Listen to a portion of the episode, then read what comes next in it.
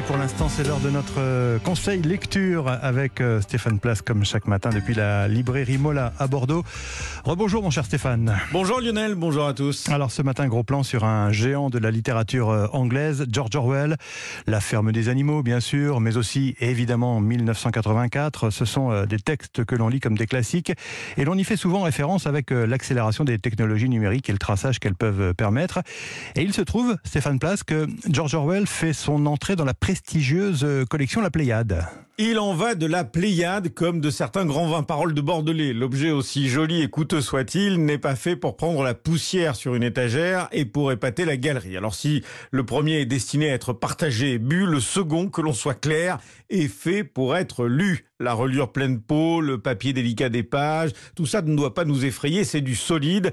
Raison de plus pour plonger avec gourmandise dans les œuvres ici rassemblées, en l'occurrence une partie de celles que nous a laissé l'incontournable écrivain britannique George Orwell. Et entre autres, le roman que nous connaissons tous, au moins le titre, 1984. Et comme pour tous les autres textes figurant dans ce volume, il est proposé dans une version très intéressante. C'est ce qui a plu à Sylvain Arestier, libraire chez Mola. Ce qui fait l'intérêt justement de cette édition Pléiade, c'est euh, cette redécouverte du texte, c'est presque Orwell tel que vous ne l'avez euh, jamais lu. Et en fait, le choix de la traduction, c'était vraiment de retraduire au plus près le texte d'Orwell et surtout dans ses expressions d'être au plus près de l'appauvrissement du langage de la société société décrite par Orwell, de ce totalitarisme en fait, qui passe par la langue et par la parole. On redécouvre totalement Orwell et euh, je tiens à saluer d'ailleurs les éditions Gallimard qui ont eu l'intelligence de publier conjointement en 1984 en Pléiade, mais de sortir aussi en version poche cette nouvelle traduction. En 1984 qui est vraiment un texte qui a marqué plusieurs générations et qui est terriblement d'actualité encore aujourd'hui. Professeur de littérature, Véronique Béguin a participé à ce volume de la Pléiade consacré à Orwell. Pour ce qui est de 1984, c'est un livre euh, qui est lu forcément différemment selon les époques. Maintenant, une partie de la population y reconnaît euh, le Trumpisme, enfin tout un tas de choses. Et d'ailleurs, euh, la raison pour laquelle il y a eu autant de médiatisation autour du nom d'Orwell depuis quelques années, c'est en fait absolument lié. D'ailleurs, euh, on le voit dans les chiffres de vente de 1984 aux États-Unis, c'est lié à l'accession de Trump au pouvoir. Ça a expliqué